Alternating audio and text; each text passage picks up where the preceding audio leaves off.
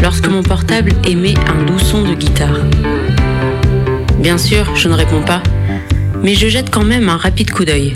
C'est un 0383, numéro inconnu pour moi. Je réfléchis. Bon. Si c'est important, ils rappelleront. Ou alors je le ferai quand je serai arrivé. Ou alors...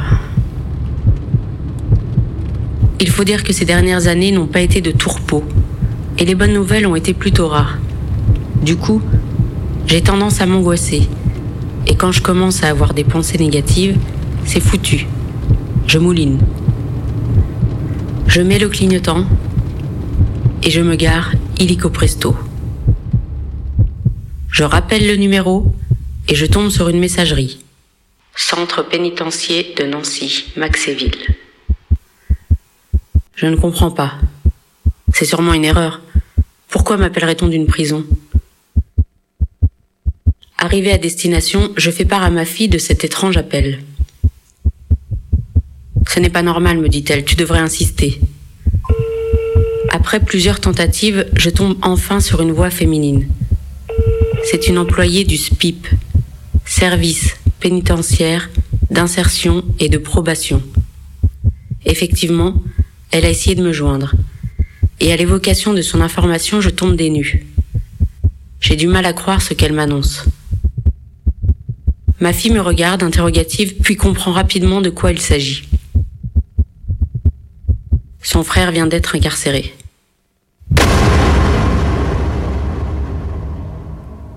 Je pose dix mille questions à mon interlocutrice. Qu'a-t-il fait? Savez-vous qu'il est sous curatelle? Qu'il est malade? A-t-il vu un médecin? Comment va-t-il? Elle dit ne pouvoir me répondre, mais pense me rassurer en me disant qu'il sera sorti avant Noël, donc dans trois mois. Mais qu'est-ce que j'en ai à foutre de Noël? Elle pense me consoler? Sous-entendu, votre fils est en prison, d'accord, c'est moche, mais soyez rassurés, il sera avec vous pour manger la bûche et déballer ses cadeaux. Je suis anéantie. Elle me demande mon adresse internet et promet de m'envoyer un lien genre tuto pour les familles de détenus. Et à partir de là, plus rien. Silence radio, zéro nouvelle, nada. C'est la consternation.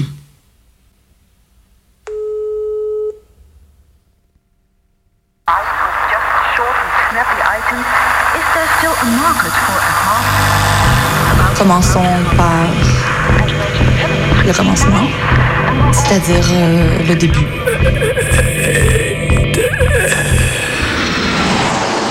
Mesdames, Messieurs, votre attention s'il vous plaît. Mayday, Mayday, quelqu'un me reçoit Antenne dans 30 secondes. 30 secondes. Mayday, Mayday. Transmission. Transmission sur le 102.2. Il s'agit d'un signal de détresse, on doit suivre le protocole. Mayday Mercredi 18h sur Radio Canu. Pendant une heure. Se balader, explorer, interroger, rencontrer, jouer, faire des histoires et en créer. Mayday, l'émission qui passe le mur du son. Saison 3. 3.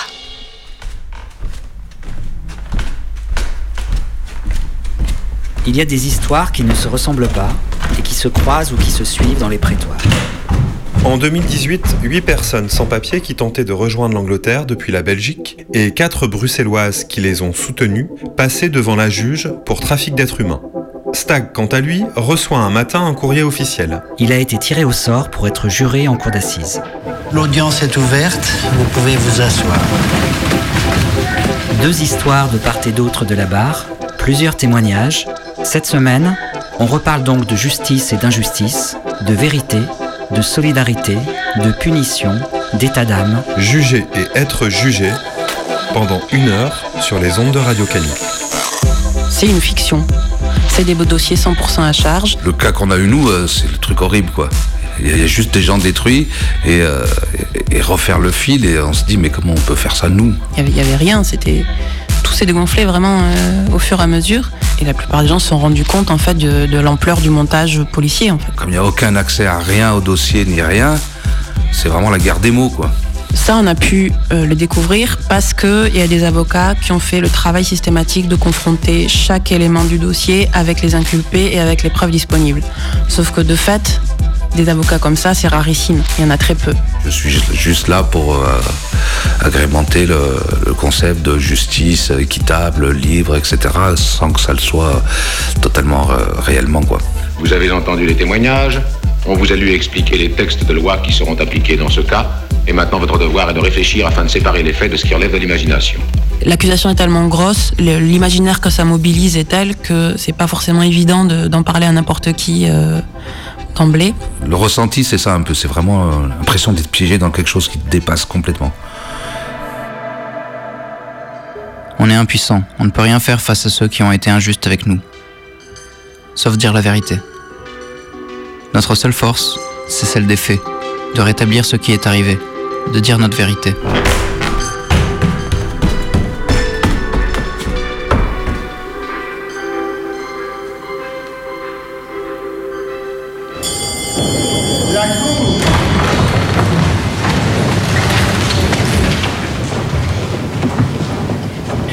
Mais pourquoi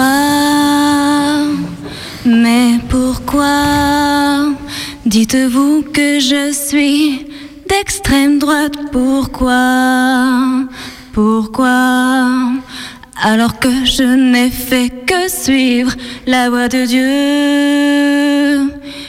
Pourrait aussi bien être celle de Karl Marx. Si vous aviez un peu d'imagination, d'imagination, d'imagination. Euh, Madame Dark Oui, qu'il y a-t-il? Vous êtes au tribunal, Madame Dark, pas dans un film de Bruno Dumont. Je vous demanderai donc de répondre aux questions sans chanter. Mais, Monsieur le Président, vous rendez-vous compte de ce que l'on m'accuse? Moi qui n'ai fait que suivre des voies Nous nous en rendons bien compte. Vous devez d'ailleurs répondre de ces accusations. Mais, mais, de quoi parlez-vous au juste?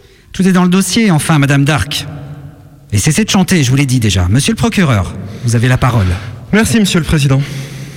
Jeanne d'Arc, vous êtes partie de chez vous sans l'accord de vos parents. Vos parents, attendez. Vos parents, voilà. Daniel et Mireille, domiciliés dans le village de Don Rémy en Lorraine. Vos parents, qui jour après jour se lèvent tôt le matin, se retrouvent dans d'innombrables bouchons à l'entrée de Nancy et passent ensuite leur journée devant un écran assis sur une chaise inconfortable avec une petite manette en dessous qui permet de descendre le siège ou de le monter rapidement grâce à un petit piston lorsque l'on soulève ses fesses. Les faits, monsieur le procureur, les faits, s'il vous plaît. Oui, d'être parti donc de chez vos parents et d'avoir fréquenté sur ces chemins d'innombrables rebuts, drogués, anciens gilets jaunes. Et Dieu sait que la Lorraine est une terre de perdus amoureux de leur voiture, râlant sur les taxes et les limitations de vitesse, bagarreurs, sécessionnistes, anti-vaccins, anti-masques, anti-système. Il vous est également reproché d'avoir sympathisé avec des Soraliens antisémites. Ah oui, tiens, Alain Soral. Qu'est-ce qui devient, lui? Soraliens antisémites rencontrés sous les colombages de la vieille ville de Troyes, lieu de foire innommable, accueillant une fois l'an les marchands de vêtements du monde entier et d'avoir partagé. Monsieur le procureur, si je, je réfléchis là, vous êtes en train d'assimiler gilets jaunes, Soraliens et magasins de sap pas cher à Troyes C'est ce qu'il fait, monsieur le président. Et d'avoir partagé plusieurs fois votre repas avec des survivalistes de la forêt du lac d'Orient qui étaient venus vendre sur cette foire des pots de miel. Car lorsqu'on est survivaliste et que l'on vit dans ce monde financiarisé, comment fait-on pour acheter des boîtes de sardines ou de maquereaux même les moins chers. Tandis que là-bas. C'est long, monsieur le procureur, c'est très long. Excusez-moi, monsieur le président. Hum. Je m'emporte. Oui, vous emportez un peu, je trouve. Je m'emporte car derrière ce procès, c'est une certaine idée de la France que ce tribunal se doit d'honorer en condamnant au feu cet hérétique en pantalon. Au feu? Personne dit rien. Alors, avant hier, on fêtait la victoire de Tonton et l'abolition de la peine de mort. Et là, carrément le feu. Mais franchement, ça a abusé. Madame Dark, n'essayez pas de détourner l'attention sur des choses qui n'existent pas. Je vais aller droit au but. N'êtes-vous pas sorti avec un mec de génération identitaire? Celui qui conduisait l'hélico lors de l'action anti-migrants dans les Alpes il y a trois ans Et niez-vous être sympathisante de l'action française, Madame Dark Oui, je le nie. Pourtant, les policiers ont retrouvé chez vous des Doc Martens avec des lacets blancs. Ah non, les lacets étaient rouges. Ils étaient blancs. Non, les lacets étaient rouges. Les policiers ont menti. Ou alors ils souffrent de dyschromatopsie. Euh, comment Pardon? Mais vous savez que le trouble de la vision, d'ailleurs, le, le trouble de la vision des couleurs touche 20 fois plus souvent les hommes que les femmes. Quel rapport avec notre histoire? Et notez que le déficit bleu-jaune est plus rare. Et comme son nom l'indique, il présente une confusion des teintes de bleu et de jaune. Hmm. Dans notre affaire, il est plutôt question de blanc, de bleu et de rouge. Vous reconnaîtrez, Madame Dark, qu'il est quand même étrange que ces individus nationalistes se rassemblent tous les 8 mai autour de votre statue pour vous célébrer. Mais monsieur le président, j'en suis la première victime Croyez-vous qu'elles me plaisent, ces familles dégoûtantes, vérolées par l'inceste, le mensonge, la bêtise? Le racisme. Le racialisme. Euh, monsieur le procureur, s'il vous plaît. Excusez-moi, mais c'est vraiment le monde à l'envers. Madame Dark est donc en train de nous faire croire qu'elle est antiraciste. Qu'elle n'est pas nationaliste. Apolitique, non, tant qu'on y est Ah non, monsieur le procureur, je ne suis pas apolitique. Je suis marxiste. Je suis marxiste, marxiste, monsieur le président, et je trouve votre justice injuste. Je suis marxiste et ce tribunal juge durement les faibles et fait des victimes les bourreaux. Euh, Madame Dark, ce que vous dites... est- C'est très grave. C'est très grave et inadmissible. Vous vous laissez insulter, monsieur le président. Non, je n'insulte pas l'individu, mais l'institution, voyez donc. Voyez donc qui emplit vos prisons, vos quartiers haute sécurité, vos centres de rétention administratifs. Voyez donc quel est votre métier. Voyez donc cette justice qui condamne des citoyens parce qu'ils ont aidé des personnes à traverser des frontières sans mourir. Voyez donc ce que sont ces procès faits à la solidarité au nom de la bonne morale. Voyez donc ce que vous faites de vos vies et des nôtres. Voyez donc Mais vous êtes rouge-brune. Rouge sang. Rouge coquelicot, non? Mon rouge cacadois. Hmm? Non, non, un rouge somme toute assez classique, bien rouge. Et ces voix alors? Ces voix? En 2018, une amie nous a proposé ici à la maison de, de- d'accueillir quelqu'un avec bracelet électronique pour lui permettre de sortir de, sortir de prison euh, dans le cadre du procès euh, qui est appelé par les médias le procès des hébergeurs et par les soutiens le procès de la solidarité dont on avait entendu parler euh, mais dont on ne connaissait pas les détails. Voilà, elle nous a parlé un petit peu de lui on a accepté de, d'héberger Allah. Les démarches ont été, ont été vraiment ralenties et du coup, il est sorti que la veille du procès. Donc, euh, donc il arrive à la maison la veille du procès. Il venait de passer 13 mois en prison.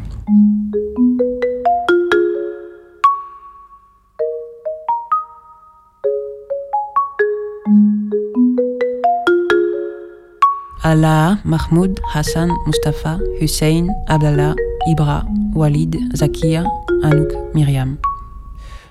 Quand je dis on ou nous, c'est euh, nous qui habitons une maison collective à Molenbeek et, qui avons euh, pu accueillir Allah et, et pas mal de personnes de passage aussi euh, ici, quoi.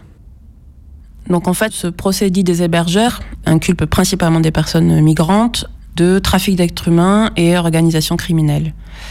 Allah, Mahmoud, Hassan, euh, Mustafa, Hussein et Bush, c'est son surnom, sont les personnes sans papier qui ont fait de, beaucoup de prisons préventives. Les deux journalistes euh, qui ont accueilli des migrants, donc Myriam et Anouk, qui ont été arrêtés, perquisitionnés, ont été euh, tout de suite relâchés. Zakia, qui euh, était bénévole au parc Maximilien, Zakia a fait deux mois de prison parce qu'elle est binationale, belgo-marocaine. Et puis Walid, qui vit à Bruxelles depuis longtemps et qui a hébergé euh, l'un des inculpés. Et Walid a fait presque un an de prison parce qu'il est tunisien. Et ça, c'était à, à Dendermonde, jusqu'à ce que des, des avocats un peu concernés euh, se ressaisissent du dossier et disent que euh, la plupart des inculpés étant francophones, euh, le dossier pouvait être transféré à Bruxelles. Et donc, le dossier a été transféré à Bruxelles. Et il y a pu avoir une défense correcte euh, qui se mette en place. Parce qu'à Dendermonde, c'était des avocats commis d'office ou des avocats euh, qui euh, s'intéressaient pas euh, spécialement à leurs inculpés, euh, mais plutôt à leur salaire. Et la défense était juste catastrophique, quoi. La juge d'instruction me fait rentrer. On lui explique que mon avocat n'est pas là. C'est alors mon premier contact avec cette femme, qui doit être vachement aigrie dans sa vie. Et elle voit une avocate dans le couloir et elle dit Mais elle, elle peut être son avocate? Je me dis Mais c'est quoi ce bordel? On va désigner des gens dans le couloir et ils vont être mon avocat, comme ça Moi j'ai dit Ben non, je veux pas.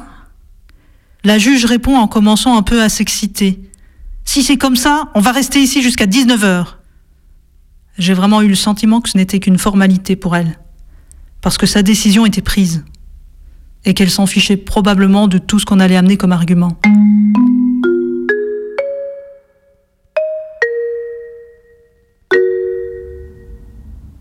Donc Allah est arrivé la veille du procès. On a suivi un peu euh, le procès euh, ensemble. On était en contact avec Zakia, qui était proche de Allah et Mahmoud à ce moment-là et qui était très présente euh, autour de la démarche pour le faire sortir, etc. Mahmoud, lui, il était sous bracelet chez un, un, voisin. Et Zakia venait souvent apporter des friandises à Allah à la maison. Et puis quand de proche en proche, on a rencontré Hassan et et Myriam qui habitait pas loin à ce moment-là, ils habitaient près du canal. Et du coup, il y a un moment, voilà, on s'est retrouvés ici à faire du ping-pong et, euh, et, des goûters et des repas. Et puis voilà, on a, on a, on a pu euh, vraiment euh, se rencontrer et avoir une idée plus euh, claire de, des détails de l'affaire et des rôles des avocats, des juges d'instruction, etc. Et c'est comme ça qu'est née vraiment l'idée de recueillir tous les récits et on savait pas à l'époque encore trop ce qu'on allait en faire, mais ça nous semblait euh, évident, euh, avant que tout le monde se disperse euh, à la fin du procès, de, de garder trace de tout ça, quoi.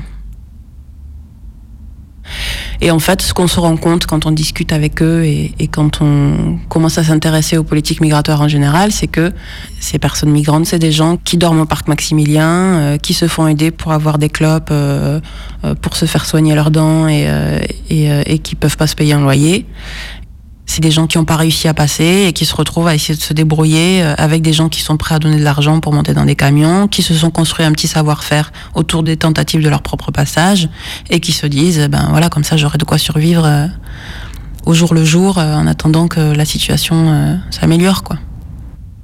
Je suis pas en train de faire de l'innocentisme et de dire que tout le monde a les mêmes propres là-dedans. Je dis juste que les politiques migratoires font que des personnes sont poussées à de la débrouille et de l'entraide qui euh, sortent du cadre euh, légal strict et qui font que la survie pousse à... Comment dire ça euh, Je sais pas, ça me paraît tellement évident. Comment le formuler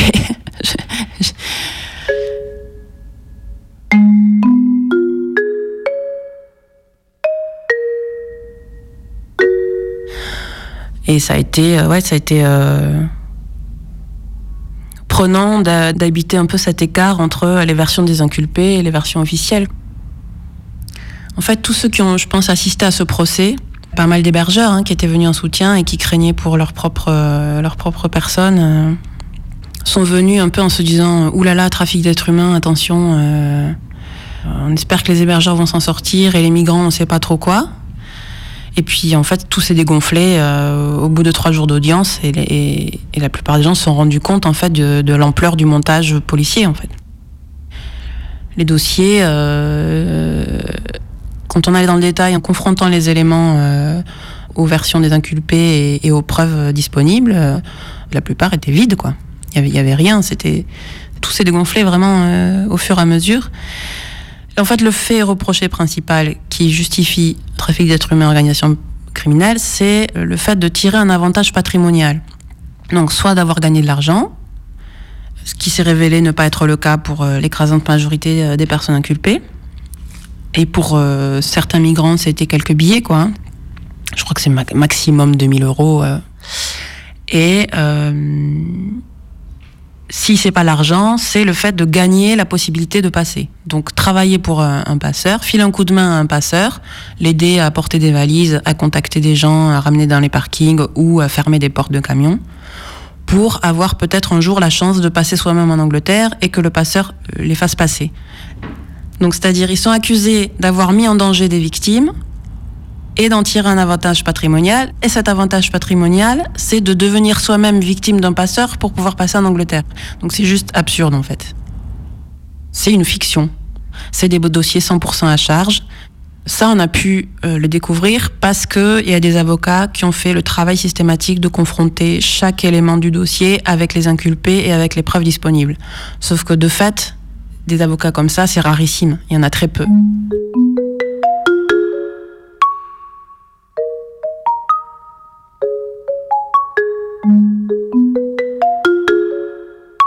Haider, Sami, Mohamed, Yoda, Ahmed, Moïse, Aïssam, Farah. En fait, il y a un, ami, donc c'est un ami soudanais qu'on a rencontré l'année dernière, et on s'est rendu compte euh, petit à petit que euh, c'était un, proche de euh, personnes qui ont été inculpées aussi dans le cadre d'un procès pour trafic d'êtres humains et organisation criminelle, qui a été appelé le procès des 10 Soudanais, même si en fait il n'y a pas que des Soudanais, que c'est possible qu'il soit 11 et qu'il y a aussi des Libyens. Enfin, voilà, c'est difficile d'avoir un peu tous les détails. On a mis longtemps à, comprendre un peu de quoi il s'agissait vis-à-vis de ce procès. Bon, aussi parce qu'il y a une espèce de, de honte et de difficulté à parler euh, de ça. Euh. L'accusation est tellement grosse, l'imaginaire que ça mobilise est tel que c'est pas forcément évident d'en parler à n'importe qui euh, d'emblée. Et c'était vraiment le même type de procès avec le même type de dossier, le même type de montage, c'est-à-dire des personnes qui étaient accusées euh, de trafic d'êtres humains, d'être une organisation criminelle, hiérarchisée, avec euh, avantages patrimonial, gains, etc. Alors que de nouveau, c'était des personnes qui dormaient euh, dans la rue, dans des occupations, euh, et qui avaient du mal à s'en sortir, à survivre. Les conditions de vie de ces personnes est en complète contradiction avec la gravité des faits reprochés, quoi. Et donc la plupart des inculpés, parce qu'on s'est rendu compte qu'il y avait en fait beaucoup d'autres procès de ce type qui n'étaient pas médiatisés parce qu'il n'y avait pas d'hébergeurs parmi les inculpés. Ces personnes sans papier se retrouvent avec des avocats jeunes, prodéo, indifférents euh, la plupart du temps à leur sort, ou alors euh, très impressionnés par les juges et par euh, l'ampleur du dossier et le, le, caractère un peu effrayant des accusations, et qui se disent on va limiter les dégâts en plaidant coupable. C'est souvent ça qui se passe en fait. Et donc c'est la merde la plupart de, ces procès, les gens sont, comprennent pas ce qui leur arrive, ils comprennent pas pourquoi ils sont en prison.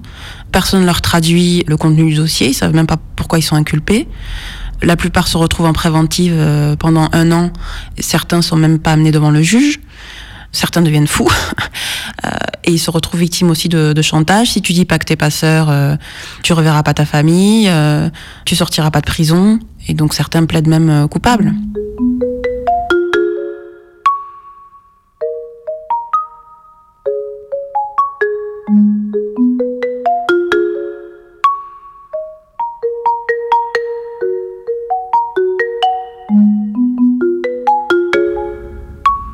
Procès de la solidarité, euh, en gros, euh, les personnes avec papier bruxellois euh, ont été acquittées ou suspension du prononcé. Et tous les migrants ont eu des peines entre 40 000 et 360 000 euros d'amende et de je sais plus combien de mois de prison, enfin des, peines énormes. Et le parquet ayant fait appel de toutes les décisions, quelques mois avant le procès, on s'est mis un petit peu à la pression pour, pour qu'un livre sorte, quoi. Que leur vérité sorte avant. Donc le livre, ça s'appelle euh, Welcome. Euh, sept personnes inculpées pour trafic d'êtres humains témoignent.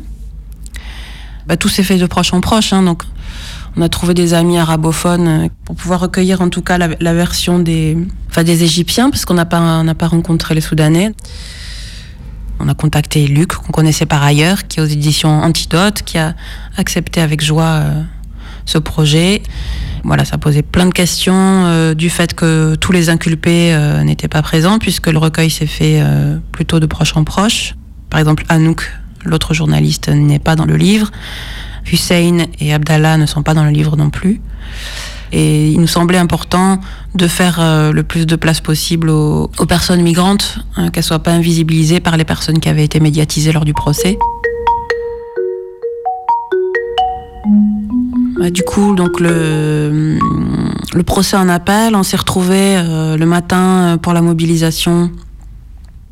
Il y avait eu l'autorisation pour euh, se retrouver euh, tout derrière euh, le palais de justice, là où personne nous voit, pendant une petite heure avant les audiences. Voilà, c'est quand même important que ça ait eu lieu. Il y a pas mal de monde qui se sont retrouvés ce jour-là. Les proches des personnes euh, du procédé dit soudanais, dit des dix soudanais, ont pu aussi intervenir. Et voilà, c'était important que que ce procès-là soit un peu plus euh, visibilisé. Ça a été vraiment euh, pris en compte dans, dans la plupart des interventions. Et après, ça a été un peu le jonglage parce que les conditions euh, avec les mesures sanitaires faisaient qu'on n'avait quasiment pas accès à la salle. En plus, c'était en néerlandais et la plupart des soutiens sont francophones. La moitié des personnes présentes dans la salle euh, sont euh, des policiers.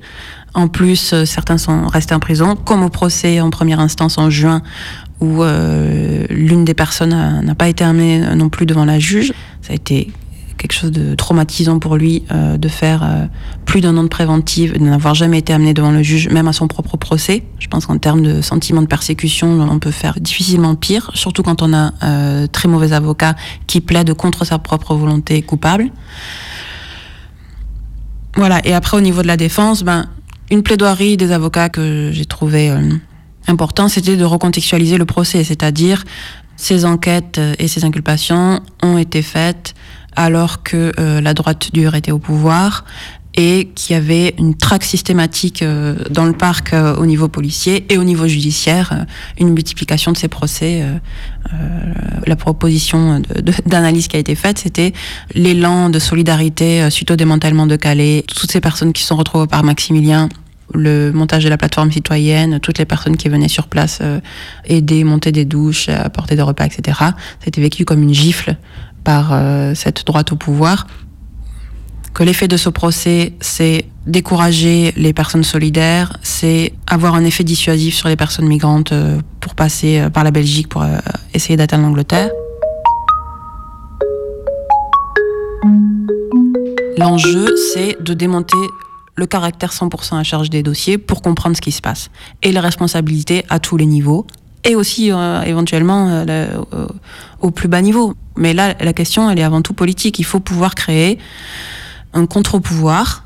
Et ce contre-pouvoir, c'est d'abord comprendre, c'est faire un travail d'enquête, recouper toutes les informations, recueillir euh, les contre-vérités des inculpés, pouvoir les défendre correctement et créer une sorte de structure de, de, de surveillance, de surveillance autonome de ces politiques euh, judiciaires, euh, carcérales, policières, migratoires, de manière générale, quoi.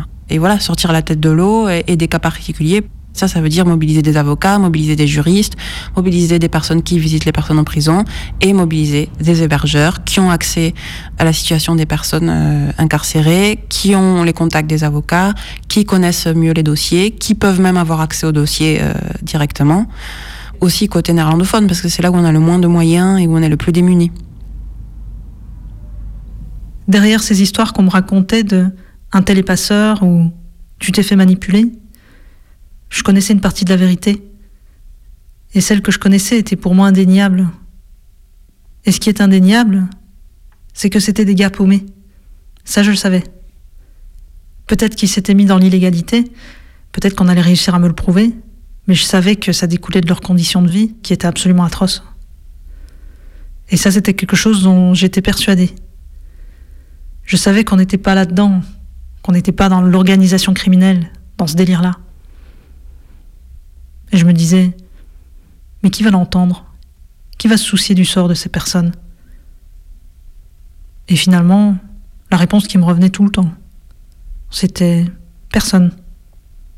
Personne. Personne ne s'en souciera.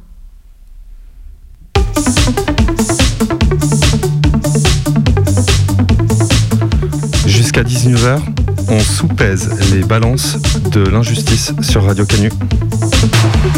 Yesterday, you broke my heart.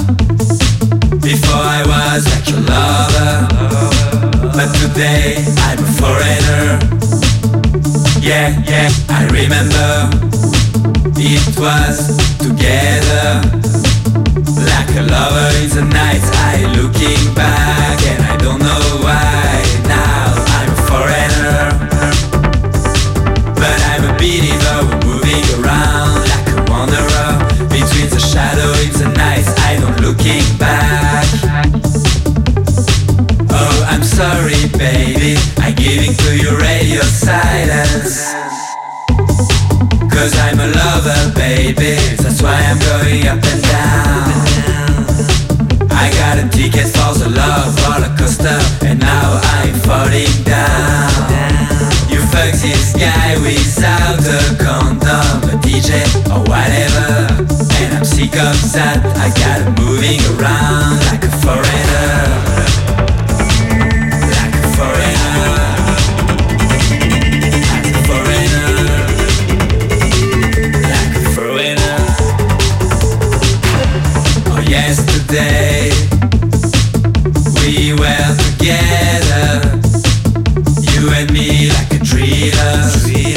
But now I'm like a foreigner and I don't have the passport for your heart, passport for your eyes. If you were a building or country, I would have to visit that like a foreigner. Please come back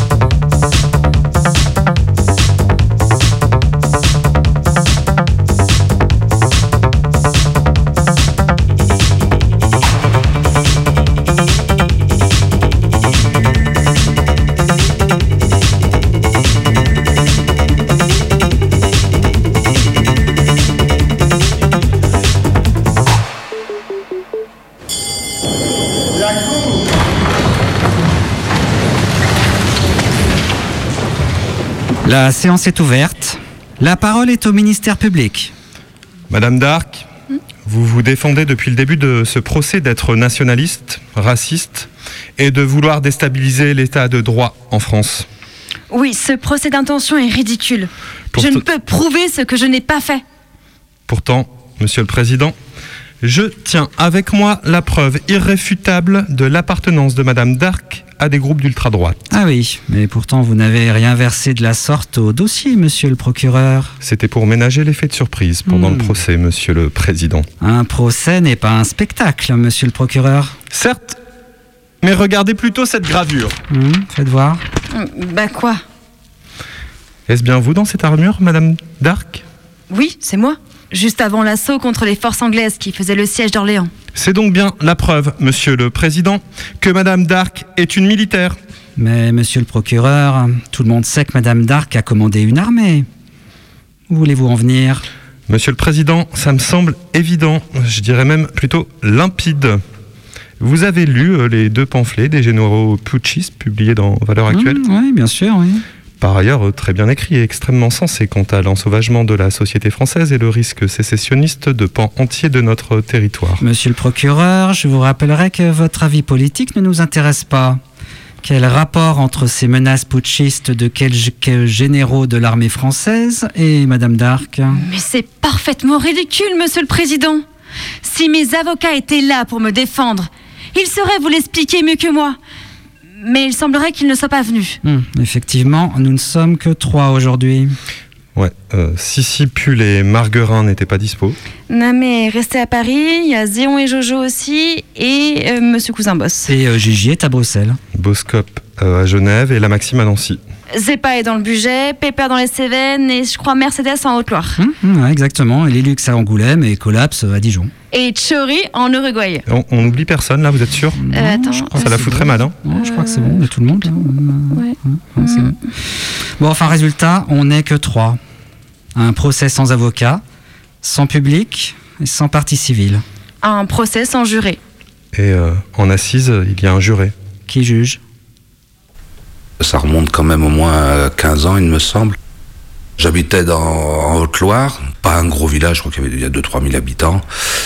J'ai reçu par courrier une convocation euh, me stipulant que j'avais été tiré au sort comme juré d'assises pour euh, une session d'assises au Puy-en-Velay, en Haute-Loire. Et que voilà, qu'il fallait que je me tienne à disposition. Euh, Je me, me rappelle plus exactement les détails, mais globalement, c'est c'est comme ça, quoi. On s'y attend pas, c'est pas le courrier auquel on pense. Euh, Est-ce drapeau bleu, blanc, rouge sur la lettre Donc d'habitude, c'est une amende, normalement. mais là, non. Et même une fois qu'on l'a reçu, je dis bon bah on est, il y a un tirage au sort, donc euh, on fait quelques recherches, on regarde comment ça fonctionne, on s'aperçoit qu'en fait il y a un certain nombre qui ont été tirés au sort, mais que c'est pas, euh, c'est le début d'un processus. On peut très bien être tiré au sort, jamais être appelé, tout ça. Donc euh, dans les faits, on n'y pense pas jusqu'au jour où on se dit merde, on est, on est encore appelé une deuxième fois. Il faut cette fois on est retiré au sort parmi ceux qui ont été tirés au sort, et là, euh, là on commence à à se dire euh, faut peut-être que je me rencarde un peu plus sur ce qui va m'arriver si je me retrouve vraiment juré euh, sur, sur une affaire quoi. C'est un deuxième courrier avec une convocation de telle date à telle date, il y a une session d'assises et là donc il faut être présent à 8h du matin. Mayday, Je m'appelle Lostag, euh, j'ai 52 ans, je suis musicien, euh, j'habite dans le 20e à Paris. rencontre.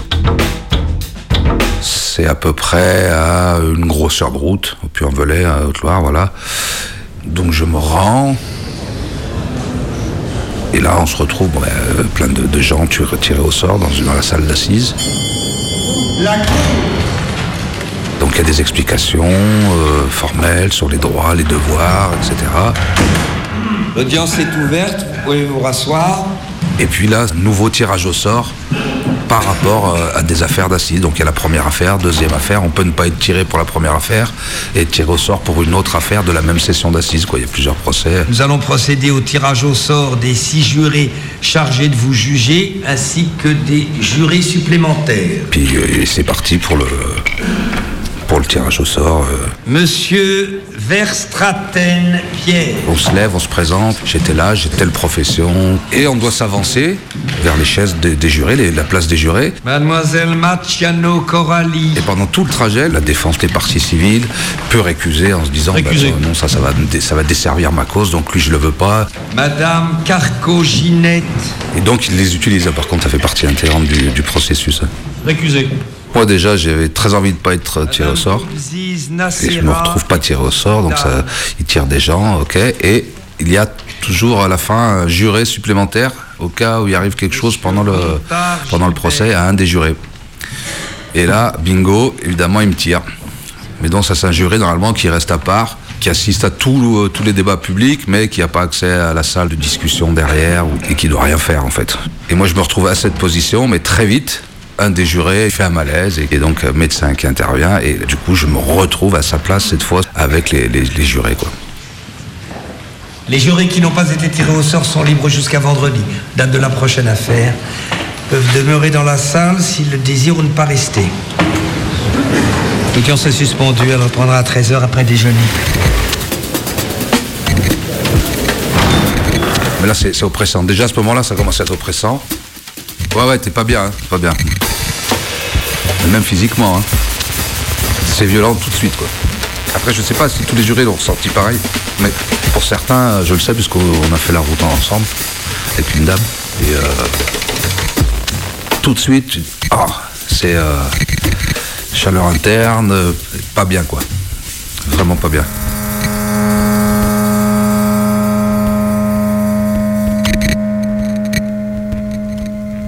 Messieurs les policiers, faites entrer l'accusé. J'ai été tiré au sort pour une affaire de viol Je vais vous demander vos noms, prénoms, âge, profession et domicile. d'un homme qui est accusé de viol, qui est garçon de ferme dans le centre de la France, je suis plus exactement dans un endroit complètement perdu, dans, des- dans un village minuscule, euh, avec tout un environnement euh, Victor Hugo, quoi. C'est un peu ça, quoi. Le gamin, voilà. Et le gars a déjà été emprisonné pour une tentative de viol et il s'installe dans ce petit village comme garçon de ferme, dans un village de 100 ou 150 personnes. Donc tout le monde sait que c'est un- quelqu'un qui a fait de la prison pour viol. Et deux, trois ans après, je sais pas combien de temps il était là-bas, il y a un viol dans le, dans le village. Le gros de l'affaire, c'est ça. Sauf que il n'y a pas, il a pas de vidéo, il n'y a pas quelqu'un qui a vu, il n'y a pas de trace ADN, il n'y a pas d'empreinte.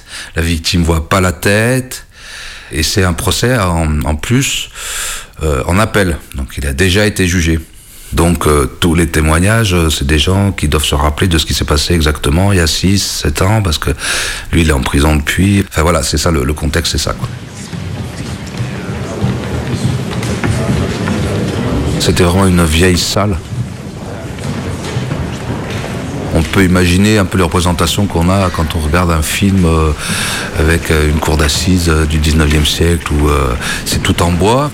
Et d'ici, on entend presque tout ce qu'ils vont se dire. Le juge au milieu avec les assesseurs. Là, à l'autre bout, l'avocat général. Les jurés tout autour, sur de grosses chaises.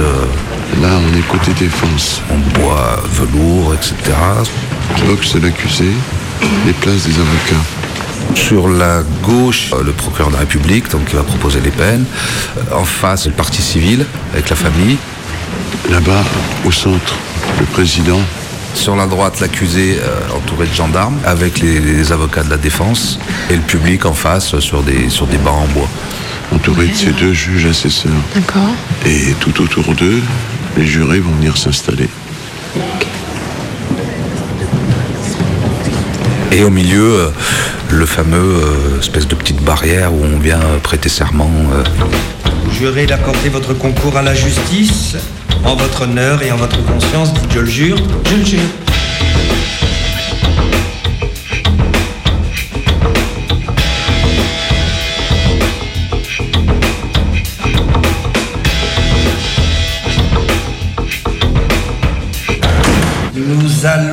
Poursuivre avec l'audition des témoins.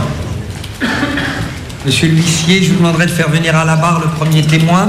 C'est le juge qui a la parole, qui va appeler des témoins, mais il me semble que dans l'ordre, c'est d'abord enquêteurs, administratifs, les experts, euh, psychiatriques, etc. Bon, je vous remercie, professeur Mignaret. L'audience est suspendue, elle reprendra demain à 9h30.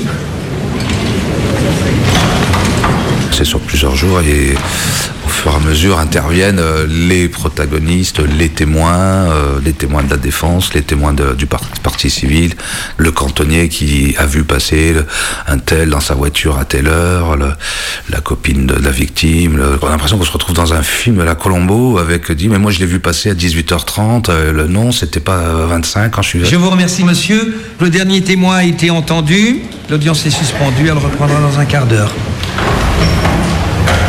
C'est long, long, long. Puis ça demande une attention, euh, une vraie attention, parce que c'est le- l'enjeu, il est énorme, quoi. Enfin, pour, pour un kidam, euh, c'est pas son job, c'est la vie des gens qui est, qui, est en jeu, quoi. Ben, le rôle de, de c'est vraiment euh, que d'écouter, que d'écouter et, et d'assimiler toutes les informations, parce qu'elles vont être contredites systématiquement. Le cas qu'on a eu, nous, c'est le truc horrible, quoi. Il y a- juste des gens détruits et, euh, et- et refaire le fil et on se dit mais comment on peut faire ça nous? Vous avez des questions? En tant que juré, si on veut poser une question, partie civile, on doit l'écrire et la faire passer au juge. Et c'est le juge qui décide si la question est euh, posée ou pas. Monsieur l'avocat général, Soit on est, on est apte à, à juger, soit on ne l'est pas. mesdames et messieurs les jurés, pas de questions? Et je trouve que si on considère qu'on est juré, qu'on l'est, je vois pas pourquoi euh, on ne pourrait pas lever la main et poser une question directement.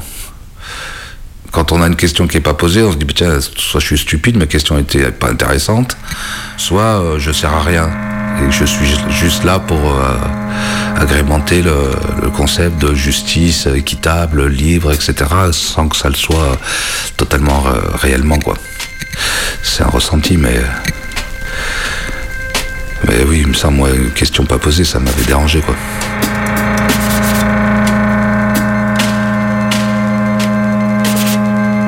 La défense a des questions La défense a effectivement quelques questions à poser, Monsieur le Président. Allez-y, maître.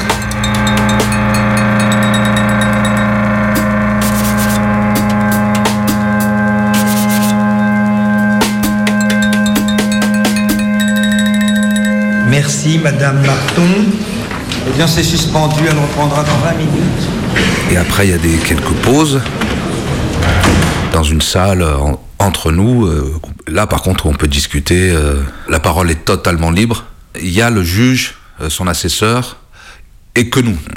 C'est pas du tout ouvert aux avocats, même le procureur de la République. c'est vraiment là juste l'organe de ceux qui vont décider la peine. On discute de, ce qu'on a entendu pour être sûr qu'on entend bien les mêmes choses parce que c'est vraiment pas évident quoi. Il y avait quand même un panel au niveau des âges, des niveaux d'études qui étaient assez différents. Ouais. Et ben déjà c'est des moments où on parle de l'affaire, mais aussi où euh, on, respire un peu, euh, ou même des fois on boit juste le café, on dit rien. Parce qu'il y, a- vraiment une tension, et, je crois que là, c'est euh, pas une tension métaphorique.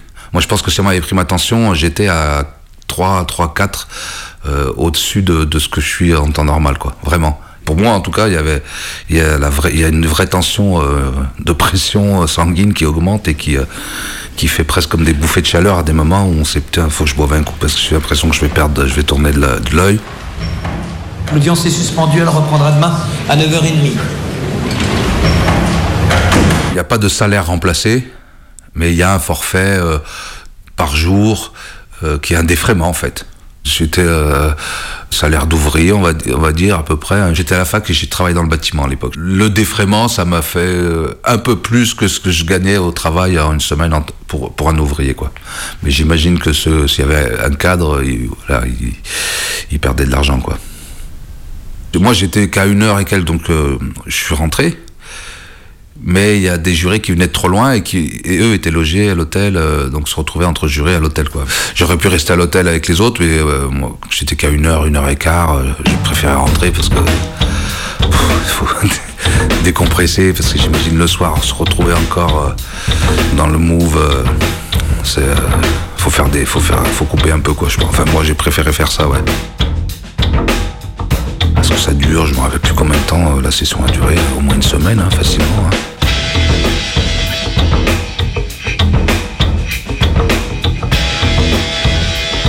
Je vous invite donc à me rejoindre pour reprendre l'audience.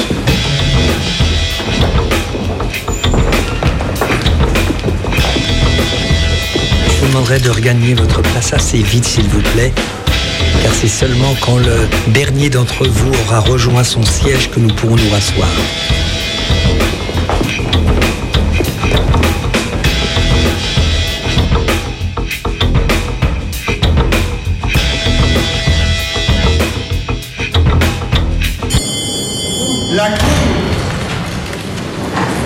La dernière journée du procès, ça se déroule un peu comme euh, le reste de la semaine, sauf que euh, il y a toutes les plaidoiries, donc plaidoiries du parti civil, les réquisitions du procureur de la République, et puis la parole euh, donnée à la fin et donnée à la défense. Bon, je voudrais vous dire deux choses avant que le- que l'audience ne reprenne. La première, c'est que le, le procès n'est pas terminé. On vient de vivre un moment important, mais pas déterminant. Le moment déterminant, c'est demain après-midi quand nous nous retirerons pour délibérer. Et ensuite, là on s'enferme avec le juge, l'assesseur, les jurés, et on décide, aiguillé par le juge là sur la contenance de la peine. Euh, Il y, a des, il y a des panels de peine, on peut pas mettre euh, perpète à quelqu'un qui a, vendu euh, de la drogue. euh, C'est ce type de fait qui a été retenu. euh, Donc euh, la peine peut varier de temps à temps. C'est long, les délibérations. Enfin, dans notre cas en tout cas, c'était long. Euh, on parle de plusieurs heures. Et donc là, après, ben, on décide et, et il me semble qu'on vote plusieurs fois jusqu'à ce que tout le monde tombe d'accord sur le. Et une fois que c'est fait, ben, c'est leur retour à la salle, euh, le juge avec les gens qui se lèvent, etc. Et c'est la lecture du, verdict euh, à l'accusé, puis à, à- tous les gens qui sont présents dans la salle. Il a pris 30 ans avec 22 ans de sûreté.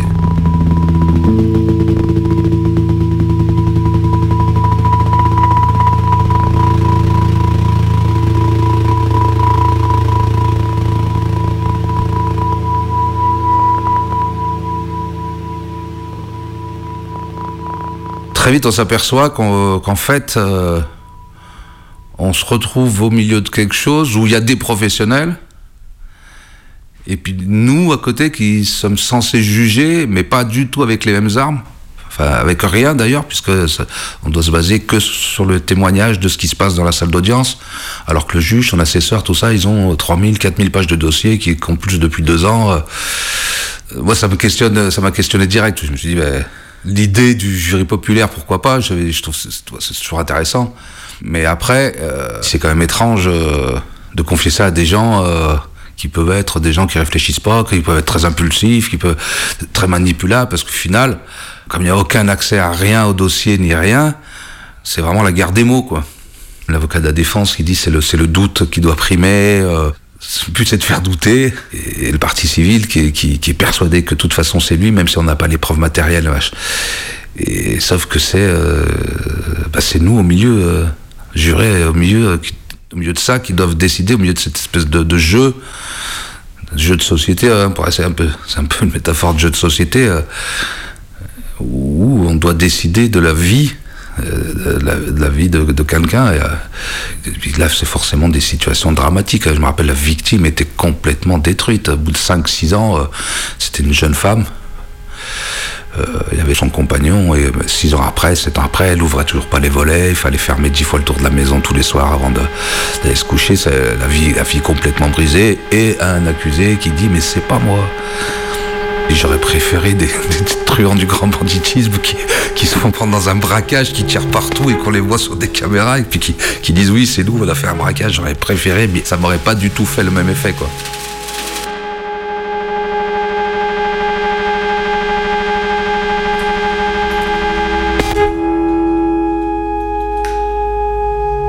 Une des contraintes euh, et qui est à vie, je crois, c'est qu'on n'a absolument euh, pas le droit de dire quoi que ce soit de ce qui se passe dans, la, dans, les salles de délibération. Aucun propos de, tenu dans la salle de délibération, euh, que ce soit ceux du juge, de l'assesseur ou, de- ou des, autres jurés ou même les, miens, euh, euh, ne doivent pas être sortis de la salle. C'est c'est sous le sceau du secret, voilà. il doit y avoir une raison de protection des, bah, des jurés aussi, j'imagine.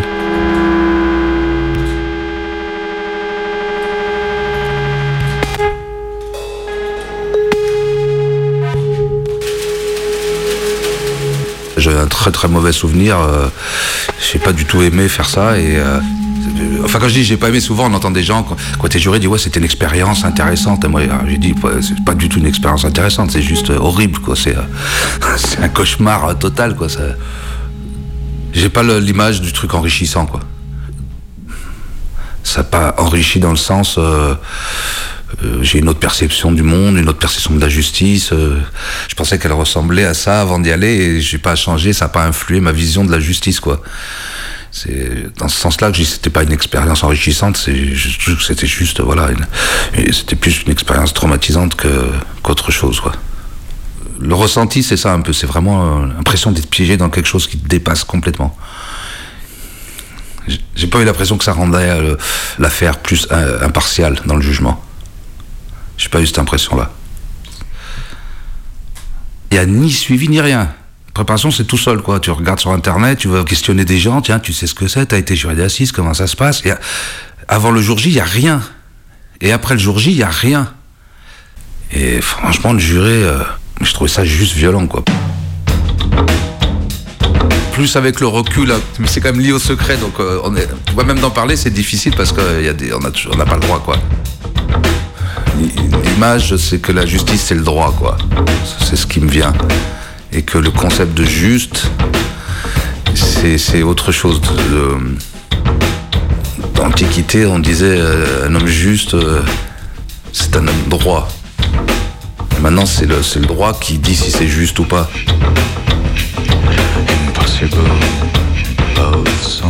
Mayday, c'est tous les mercredis. À 18h sur Radio Canu. Jugé, adjugé.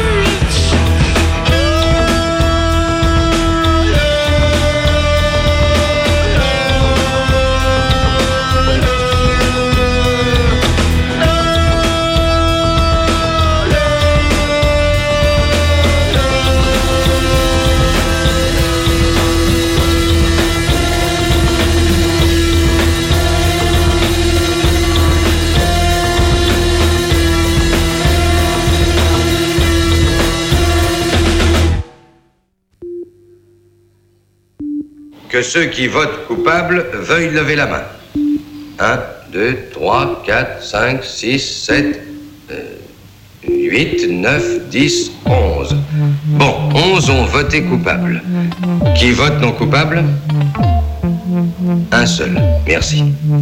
11 coupables contre un non coupable. Eh bien, nous savons à quoi nous en tenir. bon sang, c'est toujours comme ça. eh ben alors, qu'est-ce qu'on va faire? Eh bien, nous expliquer. Bon sang, bon sang. Alors, vous croyez qu'il est innocent? Je n'en sais rien. Et vous avez assisté au procès comme nous tous, vous savez que c'est un assassin dangereux, c'est évident. Il a 18 ans. Mais l'âge n'a rien à voir. Nous savons qu'il a frappé son père d'un coup de couteau au cœur. Ça a été prouvé devant la cour de douze façons différentes. Enfin, que voulez-vous? Je veux seulement en discuter. Me discuter de quoi, bon Dieu? On est onze à le croire coupable. Aucun de nous ne discute la chose si ce n'est... J'ai quelque chose à vous demander. Croyez-vous à ce qu'il raconte? Je ne sais pas si j'y crois ou non. Je pense que non. Alors comment votez-vous contre nous? Tout le monde votait coupable, alors... J'ai trouvé assez difficile de lever la main et d'envoyer ce gosse à la mort sans en discuter auparavant.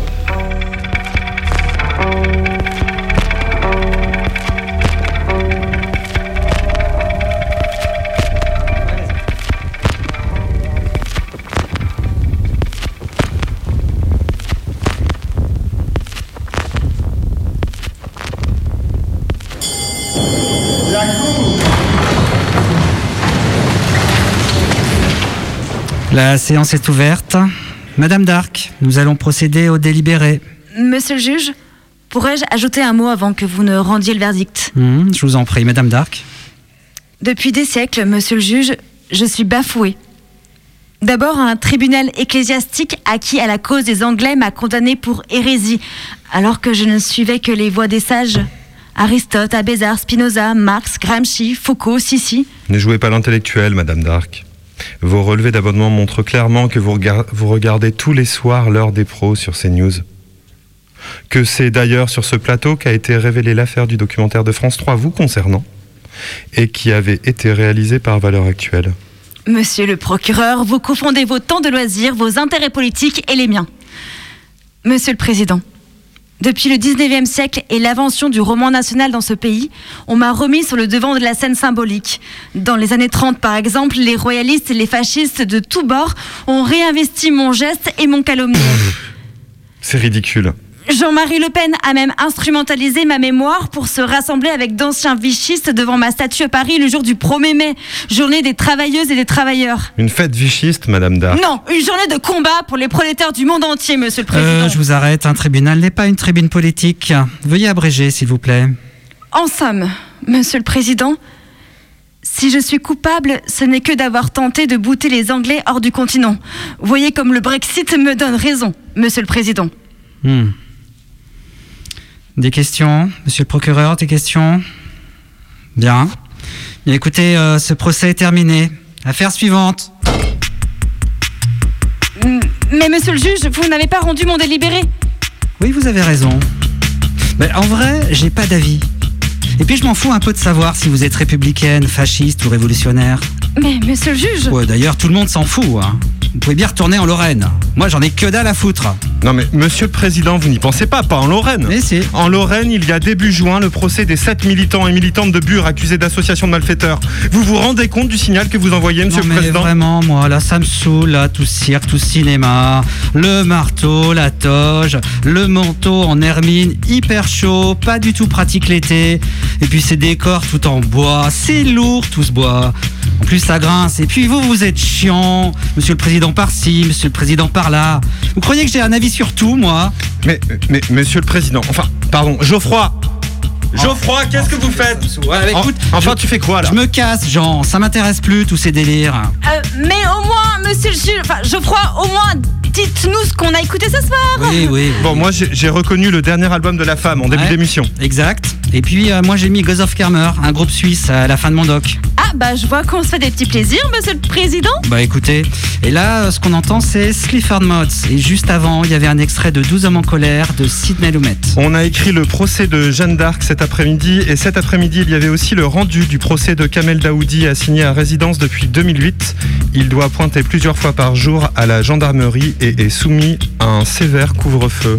Il a été incarcéré plusieurs mois à la prison de Corba à Lyon pour un retard de 50 minutes lors d'un pointage à la gendarmerie. Lui qui a pointé plus de 12 000 fois. Et pour une violation de son obligation d'assignation à domicile de 31 minutes. Cet après-midi, le tribunal a confirmé la culpabilité de Kamel et l'a condamné à une peine de 4 mois de prison ferme, peine qu'il a déjà effectuée en préventive. Et c'est pas une victoire. C'est la justice en France. Soutien à toi, Kamel. It's a night when they come, when I'm alone and not with anyone. Through the shouts and music of the crowd down the road boozing. Near the free car park, the bins and the alleyway of the Chinese restaurant. Number three for two, and number four for one. While the able bodied vultures monitor and pick at us. We're going down and it's no stress. I'm laying out for the knuckle dragging exodus. We're going down like BHS while the able bodied vultures monitor and pick at us. We're going down and it's no stress.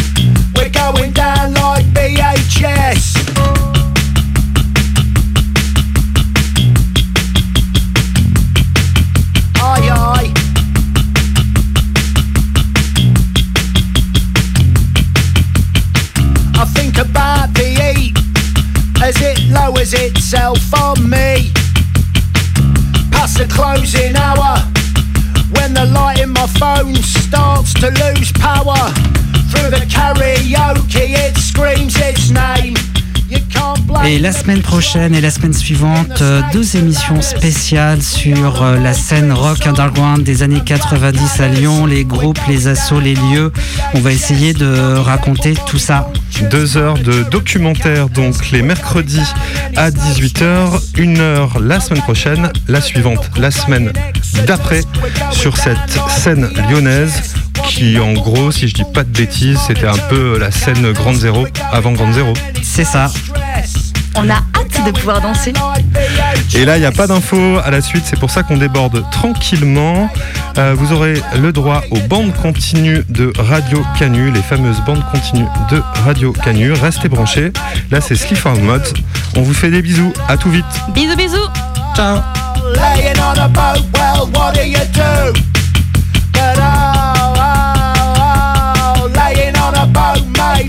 you.